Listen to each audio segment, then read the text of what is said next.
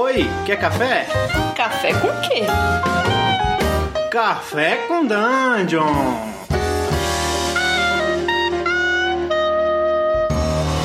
Bom dia, amigos do Regra da Casa. Estamos aqui com mais um Café com Dungeon. Eu sou amanhã com muito RPG. Eu sou o Rafael Balbi e hoje eu tô aqui sozinho, tomando um leite com chá de novo, né? Tô arregando pro café. Bom, hoje eu vou falar sobre um tema aqui que é que é um tema que muita gente vem pedindo agora. Isso aí foi um tema que já tinha sido pedido antes e que a gente abordou é, lateralmente assim em outros episódios. A gente vai falar agora sobre a gente não, né? Eu vou falar agora sobre como fazer seu combate ficar mais interessante, né? É, principalmente no D&D, principalmente nesses jogos é, no SR também, né? Que eles têm um problema sério. Como o, o sistema é binário, né? Você fica, você facilmente corre nessa questão de ficar jogando o dado e tirando um, um erro ou um acerto.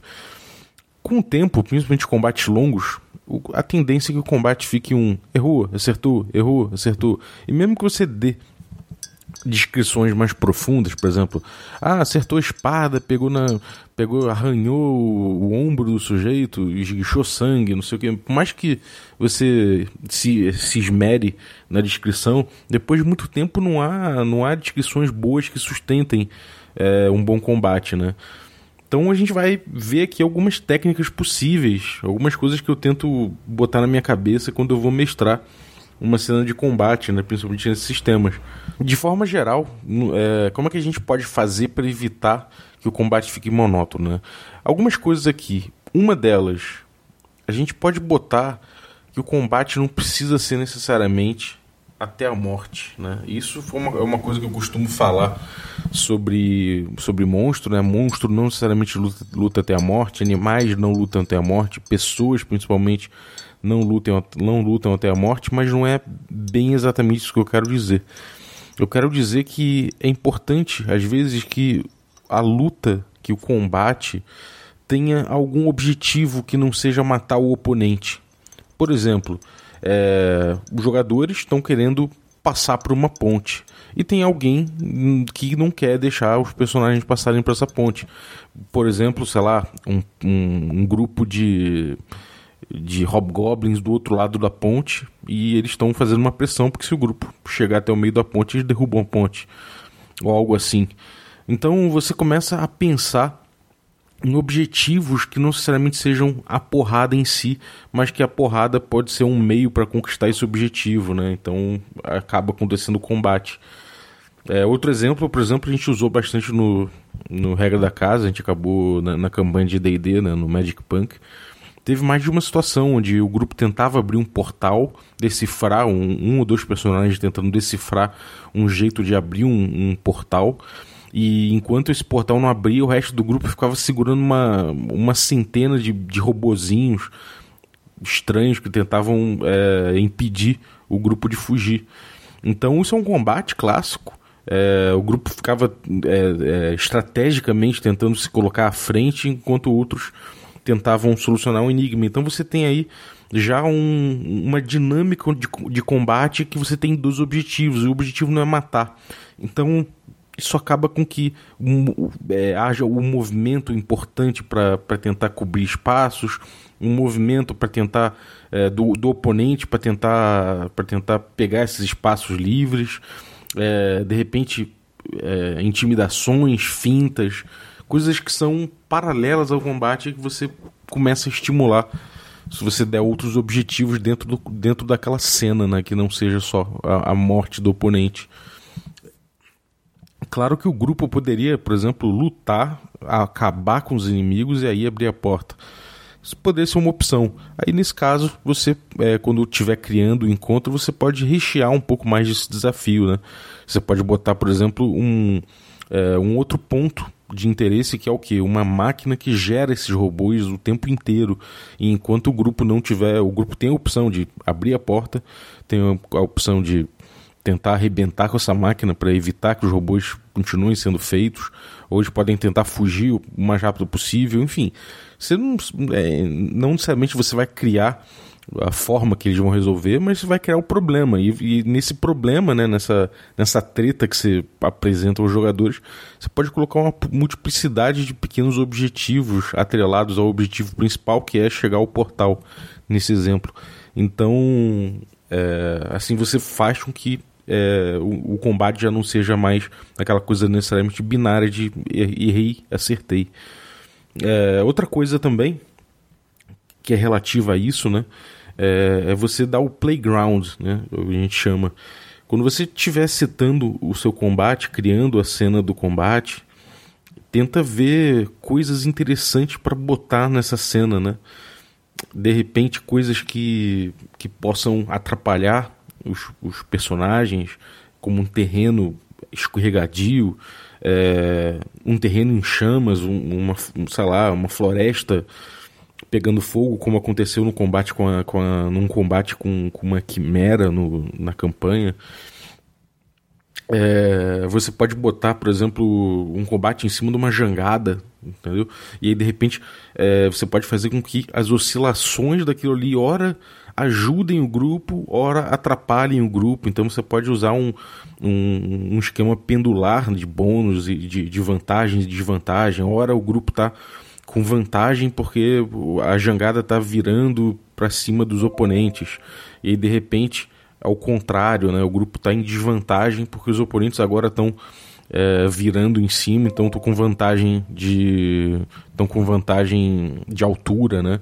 Ou de repente condições climáticas até, mas quando a gente fala em playground a gente está falando mais de, por exemplo, é, uma carroça arrebentada é, no, no, meio do caminho que tem muita madeira solta e de repente tem alguma coisa embrulhada no, em cima daquela carruagem e, e daquela carroça e quando os jogadores vão ver se, se eles analisarem melhor ali dentro, de repente tem, tem um canhão abandonado, uma arma de pólvora muito rara, e de repente eles podem tentar usar aquilo ali a favor. É, do, sei lá, de repente para atingir um, uma criatura mais potente que o inimigo está usando, numa emboscada, alguma coisa assim. É, você pode fazer também num terreno cheio de armadilhas, goblins ou armadilhas kobolds, mais, mais, mais provável, né? armadilhas kobolds, então eles têm que tomar cuidado o tempo todo com a movimentação. É, e aí, de repente, os inimigos forçam eles a, a, se moverem de determinada maneira, a caírem em armadilhas. Então, isso tudo vai dando um, uma característica diferente para aquele combate também. Não fica mais um, uma questão de errar ou acertar, mas também de se mover estrategicamente de se posicionar melhor de evitar determinadas coisas, é tentar usar a, a, o grupo vai tentar usar a seu favor condições climáticas, etc. Então você acaba fazendo com que aquele combate tenha cores diferentes, né? Outra coisa interessante que dá para fazer também é, por exemplo, fazer ataques inteligentes, criaturas que já não são mais é, com uma inteligência muito baixa, que já conseguem articular militarmente algum ataque é, provavelmente elas não, você não precisa ficar botando só aquela aquela emboscada clássica de ah, vamos ver se supera o, o percepção passiva do grupo, algo assim. Não precisa. Você pode botar, por exemplo, um grupo que, que de repente é, ataca a, é, é, pela manhã, quando tem uma névoa, e aí ele ataca o grupo, porque ele já está com a distância, com um arco e flecha, de repente eles começam a atacar o grupo arco e flecha, o grupo não consegue sair dali, não consegue ver o que está acontecendo direito e só vem aquela fumaça, né? É, então, se o outro grupo ataca com estratégia, obriga o grupo dos jogadores a reagir com estratégia, a tentar é, superar eles de alguma outra forma. Então, é, você começa a brincar um pouco mais com outros aspectos do combate que não sejam somente o erro e o acerto, né? Enfim, você pode botar também é, grupos compostos de mais de um tipo de monstro, é, mais de um tipo de oponente. De repente, aquela, aquela, aquele, aquele grupo de mercenários que, que o grupo está querendo atacar, de repente, aquele grupo lá ele tem, não sei, ele tem de repente é, uma montaria especial. De repente, aquele, aquele pessoal anda em, em cavalos de batalha que, que, que eles usam em combate, inclusive ou de repente eles montam até é, alguns montam grifos Né? Então isso aí já torna o combate uma coisa diferente. De repente um cara com apoio aéreo, atirando de arco e flecha de cima de um grifo, já torna o combate, já dá uma cor completamente diferente ao combate, né? É, de repente aqueles buliugs, né, aqueles homens sapo do pântano, não estão atacando simplesmente ali a pé, de repente estão atacando em cima de, de, lagartos que eles domaram, gigantes e tal, ou sei lá, de repente eles soltam aranhas em cima dos jogadores aranhas gigantes e essas aranhas gigantes aí já, já começam um combate enquanto eles de longe ficam só mitigando a força do grupo com zarabatanas e coisas com, com, com veneno. Então, se você começar a pensar que o, o grupo oponente está acostumado de repente no seu ambiente a atacar, a fazer emboscadas, não sei o que, você pode fazer essas emboscadas ficarem mais criativas. E aí isso por si só vai fazer com que o grupo também tenha que ter soluções criativas para o combate que não o simples o ataco, faço isso, faço aquilo, né? E aí de súbito, de repente, na sua, na sua aventura, provavelmente os magos vão pensar em pegar outras coisas que não fireball, que não senão aquelas magias de dano direto, de repente eles começam a pegar mais utilidade, começam a se preocupar em pegar magias que possam dar de repente até mais manobras para eles é, durante os combates, né? mais opções. É, se você ficar naquela de é, numérica, naquele combate numérico puro, vai ficar chato. Então, bom, outras coisas que você pode fazer, né, para fazer o combate ficar um pouco mais interessante. Você pode botar, por exemplo, é, criaturas é, que eles não sabem, que o, que o grupo não sabe exatamente o do que se trata, né? Quando você botar o combate, não narra ele falando, vocês encontraram um grupo, um grupo de um, um grupo de trolls, não fala. Você pode pegar aquele troll ali, pegar aqueles trolls de repente e, e falar só descrever como é que eles são, como é que é o corpo daquele troll, como é que é o nariz dele, comprido, grande, muito maior do que a cara dele, uma coisa nojenta, vertendo pus, com pequenas é, pequenas feridas pelo corpo, como se a criatura não, não fosse não fosse própria da natureza, né? como se fosse um, um, uma aberração mesmo, com cabelo oleoso sobre a cara, comprido, uma criatura da, da do, do pântano, que saiu do pântano, cheio de musgo em cima. E aí você não narra, não precisa narrar que são trolls. Você narra aquela criatura, explica como é que é aquela criatura, de repente fala o nome daquela criatura, como ela chamou o, o, o amigo, o, o, aliado dela, de repente chamou pelo nome. Né? Então isso começa a dar uma cara. E então o grupo não sabe exatamente o que fazer com aquela criatura. Claro que você é, com o tempo você vai descrever um grifo e o grupo vai saber que é um grifo. Então você pode começar a reesquinar essas criaturas. Você pode pegar um grifo e muda as criaturas. Em vez de, em vez de ser uma águia num, num corpo de leão e asas de águia e patas de leão, você pode fazer outra coisa. De repente você começa a mudar só, só muda o skin. Né? Só mais ou menos pode mudar um golpe ou outro, pode mudar o jeito daquela criatura ali. E aí você descreve que aquilo lá não é mais um grifo, obviamente, você pode dar uma outra ecologia para aquela criatura, pode começar a viajar em cima.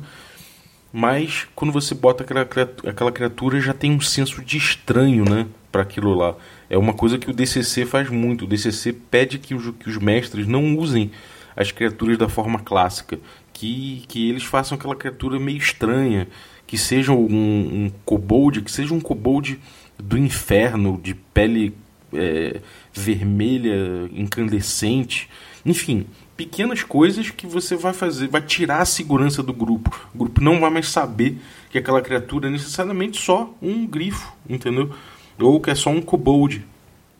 É, e aí ele, você tira a segurança do grupo e aí ele já não sabe mais é, o que fazer. Se você juntar tudo isso, você vai juntando essas técnicas todas, você vai vendo que os seus combates aos poucos vão ficando mais interessantes, né? Fica mais fácil você agora fazer o que é certo, que é descrever o combate narrativamente, né? Ou seja, num acerto, você não fala que, ah, beleza, você acertou, tá com dano. Não é. Pode até falar pro jogador, ei, fala aí como você feriu gravemente o, o orc inimigo que você está atacando, e aí deixa o jogador descrever, de repente você complementa, você fala, bom, é, a, a bochecha do, do, do orc foi talhada no meio, é, e agora ele está escorrendo sangue pelo peito e tomando conta das vestes amarelas que ele, que, que ele usava e tudo mais. Você pode começar a dar descrições assim, começar a descrever o monstro conforme o monstro apanha. Pode começar a descrever ele ficando mais debilitado e tudo mais. Você pode também é, descrever a reação, né? Tipo, em vez do, da galera atacar todo round, você pode de repente fazer um, sei lá, um grupo oponente de repente é, recuar um pouco para tentar é, atrair o, o, o grupo para frente, e de repente quando atrai para frente vem um pessoal por trás com, com, com, com cavalo, com cavalaria, sei lá, milhões de táticas diferentes, e aí você vai especificando, você vai dando cor com a tua descrição, e aí no, no, juntando tudo isso você tem um combate mais vivo, mais interessante, né? Enfim, só algumas lucubrações aqui. Acho que foi um episódio bem, bem solto mesmo. Acabei falando aqui sem, sem roteiro, sem memória. A gente não, não usa roteiro mesmo, mas foi mais solto do que eu costumo fazer. costumo pelo menos anotar uns pontinhos que eu quero falar e dessa vez só saiu. Então é isso, galera. Espero que tenham curtido aí. É... Se você tiver mais ideias sobre como fazer um combate ficar legal, dá a sua ideia aí, dá o seu feedback pra gente. Pode ser nas nossas redes sociais, no Instagram, pode ser no, no Facebook, pode ser no Twitter, tudo é, barra regra da casa. É, se você está ouvindo esse podcast na quarta, saiba que a gente vai ter uma stream presencial hoje. É, atualmente a gente está jogando Passion delas Passiones, um hack de Apocalipse Engine para um jogo de novela mexicana. tá muito legal. É, então, cola com a gente. É, por enquanto a gente está no hiato da nossa campanha de D&D quinta edição, mas volta em breve com a segunda temporada de Magic Punk, né, que é a nossa campanha que já tem no Medium bastante material. Você pode encontrar o resto do nosso material em regradacasa.com.br, inclusive com vídeos e outros, e, e outro conte, outros conteúdos que a gente produz. Então cola com a gente. E, bom, queria agradecer também a galera que tem contribuído bastante pelo Instagram, mandado sugestões de temas no Facebook também, no Twitter. Quem tem mandado aí sugestão de temas. Esse já foi o primeiro tema que eu abordei que o público mandou. Então, no próximo aí, eu já vou pegar aí um, um tema específico que mandaram e vou abordar para vocês. Então, até lá, um abraço e bom dia.